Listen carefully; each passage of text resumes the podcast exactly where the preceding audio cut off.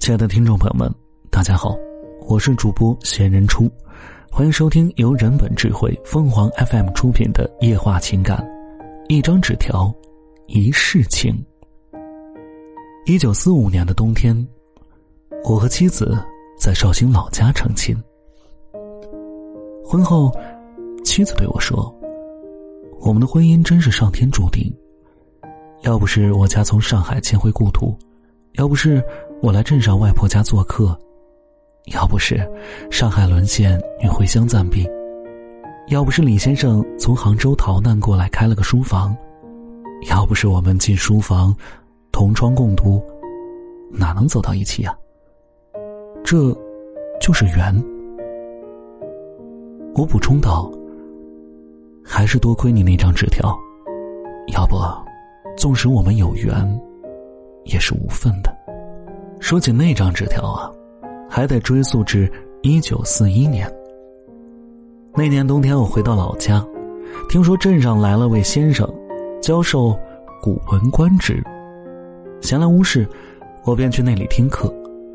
书房里七八个同学多是镇上街坊，唯独他与我素昧平生。说来也怪，我在上海见的姑娘多了，对谁都不曾在意过。初见他，却似故交重逢，感到几分亲切。上课时，便多看了他几眼，一不小心，就和他的目光触碰到一起。原来，他也在悄悄瞅我。书房里众目睽睽，我俩无单独交谈的机会。直到有一天课间休息，四下无人。他塞给我一张叠的指甲般大小的纸条。回家路上，我在心跳加速中展开一看，娟秀的蝇头小楷映入眼帘。我想和你一起复习英文，如不嫌弃，每天下午请来外婆家，那里很安静。我一连看了几遍，欣喜至极。当天午后。我们便在一起念原著一千零一夜。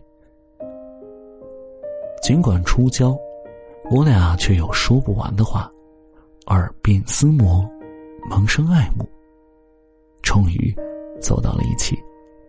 后来我总拿纸条这事儿取笑他，他反驳道：“要不是我，书房一放假，咱们就各奔东西，你还能娶上我？得了便宜还卖乖。”一九四二年的秋天，我把他领回家，让母亲过目。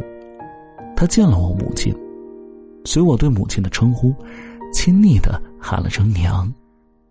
母亲上下打量这姑娘，见她姿容端正秀丽，满心欢喜，留她吃了午饭。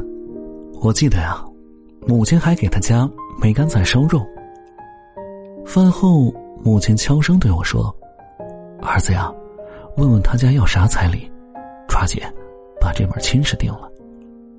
我转身就问他这事儿，他笑着说：“母妈讲过，我家不卖姑娘，只挑女婿，姑娘相中谁就嫁谁，聘礼一概不收。”不久，我们就订了婚。三年后，也就是我们二十一岁那年，按照约定，我回乡完婚，那时母亲已经过世了。是嫁到余姚城里的姐姐回来替我操办的。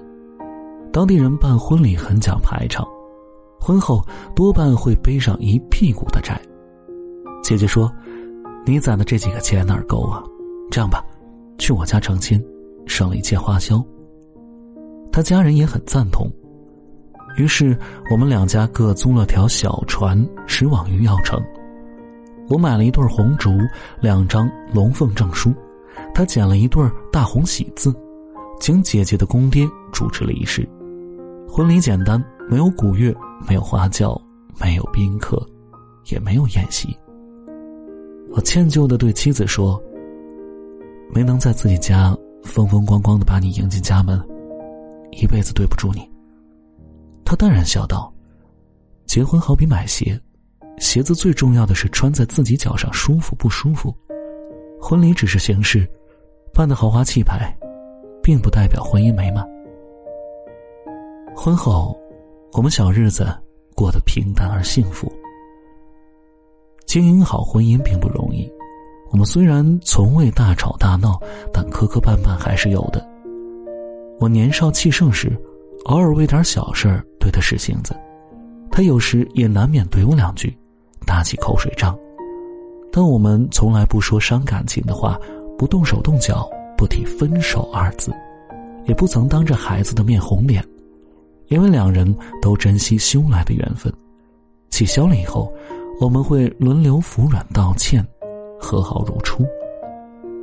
在上海生活时，我最爱吃大猪排，他便隔三差五的烧给我吃，每次只买四块他和年幼的儿子各一块我肯定是两块有一回吃猪排时，我说：“每回都是我多吃，今天你多吃一块。”我把一块大猪排夹到他碗里，他又夹回到我碗里，小声说：“别推了，外人看见了多难为情。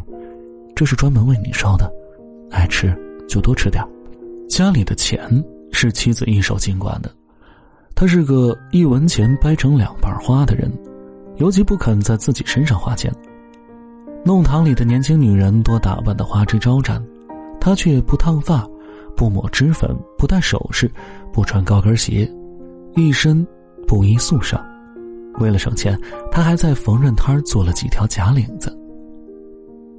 这样的苦日子，足足熬了三十多年，又经历了自然灾害，一路坎坎坷坷，但她从不懊悔，从不埋怨，也。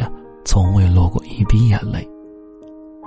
两个孩子工作后，他经常叮咛他们：“人穷点不怕，但志不能穷，挣的每一分钱都要干干净净。”妻子劳碌一辈子，上了年纪后疾病接踵而至。幸运的是，妻子晚年有份好福气，小辈们个个孝敬他。有一年，他生病住院。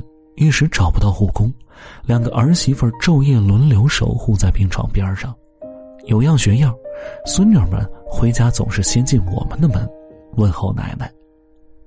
一天有人来访，见耳背的妻子安详的独坐一旁，悄声对我说：“你瞧，嫂子慈祥微笑的模样，是不是像尊弥勒佛？”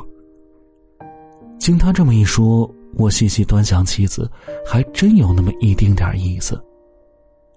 我和妻子萍水相逢，一见如故，牵手登上婚姻殿堂，走过了金婚、钻石婚、白金婚，从青丝到白头，记不清收获了多少甜蜜和温暖，也数不清他留给我多少美好的回忆。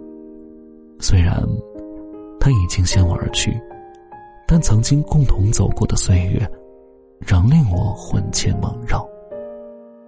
听众朋友们，无论你是开心还是难过，不管你是孤独还是寂寞，希望每天的文章都能给你带来不一样的快乐。你也可以关注我们的微信公众号“情感与美文”，收听更多内容。我们下期再见。